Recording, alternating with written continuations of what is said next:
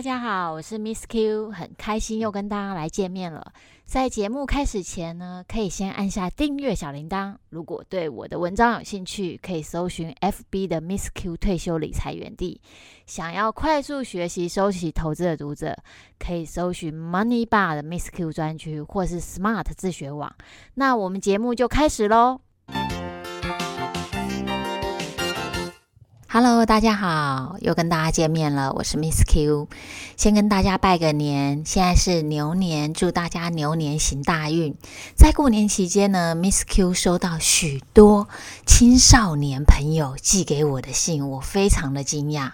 他说：“Miss Q 啊，我。”听了你的 podcast，还有看了你的书，我想要知道，我现在十八岁，我可以开始投资什么收息资产？我希望能为我的未来的理财做铺路。我我非常非常的惊讶，因为如果一个人十八岁他就懂得去思考理财这件事情，我非常相信他在四十岁以前有很高的几率提早财富自由。怎么说呢？因为在投资的过程当中，会有一些不如预期的事情，你就会开始反省自己的所作所为，哪里需要改进。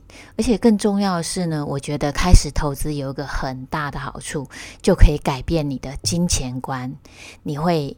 重视金钱怎么使用，也会看到金钱价值，所以我很鼓励，就是说，如果身边有一些青少年朋友，或是刚毕业的朋友，其实欢迎邀请来阅读 Miss Q 的文章，或是来听 Miss Q 的 Podcast，也许您也可以，就是很早就开始踏入提早财富自由的这一道大门哦。今天要跟各位来介绍的是，如果只想稳稳领股利，波动越小越好，存特别股其实会比存普通股是一个更好的选择哦。怎么说呢？讲到特别股，可能大部分的投资人都很陌生。特别股呢，其实有三大特色。第一大特色呢，就是它的股利是优先于普通股的。怎么讲呢？像一般我们在存第一金啊、中信金这些股票，其实它都叫普通股。可是如果像中信金，它是有特别股，特别股呢会优先拿到公司的股利。白话文来说，就是公司有赚钱，要先给特别股，给足了股利之后呢，才会再给普通股。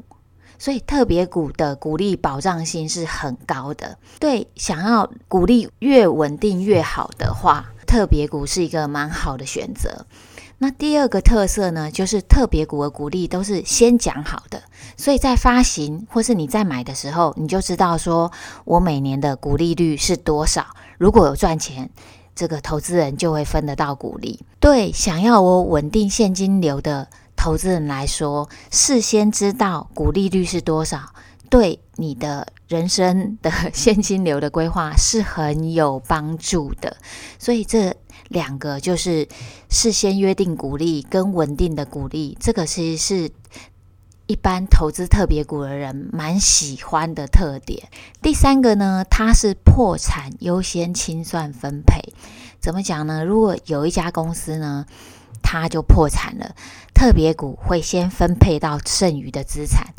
剩下的才会分配给普通股。对投资特别股的投资人来讲，它这三大特色再帮大家复习一下：第一个是股利优先拿，第二个是股利事先约定好，然后第三个是破产清算优先清算。这三个特色就可以让投资人达到稳稳收股利，而且股价的波动是可以比普通股小很多的情况。那接下来呢？很多投资人也在问说，那台湾的特别股目前有几档呢？我要怎么样去找？那目前在台湾挂牌特别股有二十三档，发行特别股的公司都是规模很大的公司。举例来讲，像中信金啊、国泰金、富邦金。还有高雄银行、台新金这些大公司，只是说一般的投资人比较难找得到特别股的原因，是因为它的代码其实有五码，所以一般投资人都是习惯说国泰金是二八八二，可是事实上，你如果在后面加一个 A B C，你就会找到国泰金的特别股了。那接下来呢，大家又会再问，Miss Q 刚才在前段提到的有事先约定的股利率，这些已经挂牌的特别股，它的股利率大概的水准是在哪里呢？前所有台湾挂牌特别股，它的股利率。是在三点二到五个 percent 之间，就看每一个公司发行的时间不同。像二零一六、一七、一八比较早发行的特别股，它的股利率都很高，很多都超过四个 percent。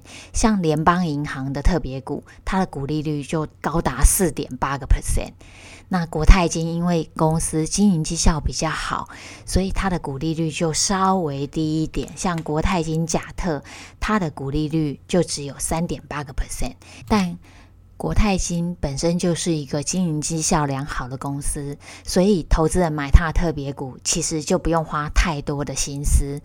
那特别股要怎么样的买卖呢？其实跟一般的台股是一样的，只是说我们要先去。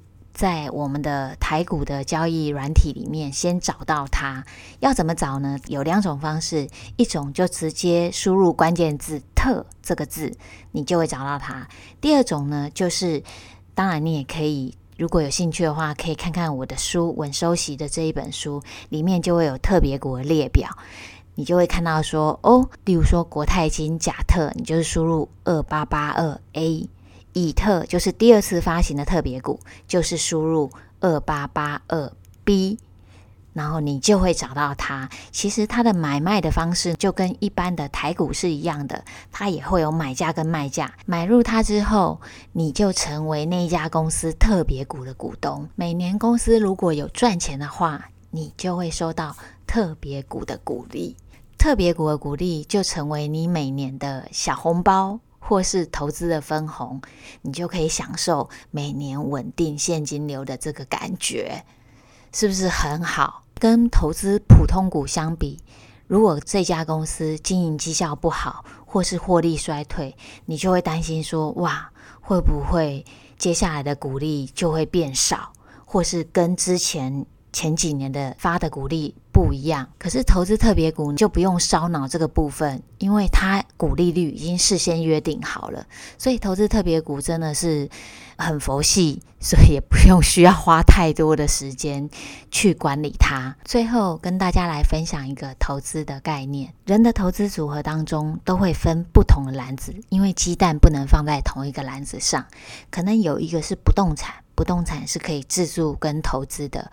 还有一部分可能是为了一个很中长期的支出，例如说小孩的教育基金啊，或是你个人未来的退休收入，这个做一个很长期的基金或是股票投资。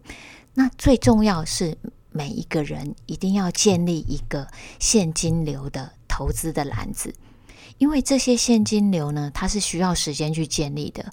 另外一部分，它在未来甚至。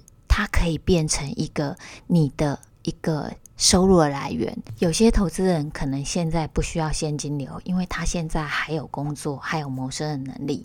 但现金流的这个投资的篮子呢，的最大的优点就是，虽然刚开始它看起来很小，可是随着时间的经过，它会累积成一个显著的金额。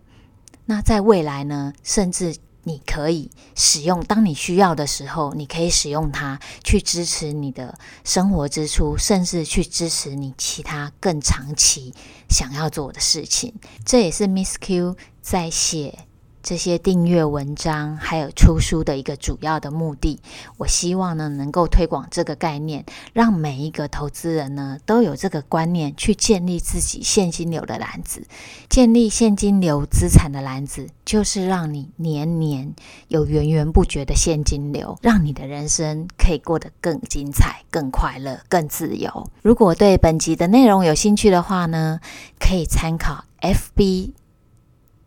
Miss Q 的文章，或是可以参考这一本《学会文周习，养出我的摇钱树》这一本书。今天的内容就到这里为止哦，我们下次见，拜拜。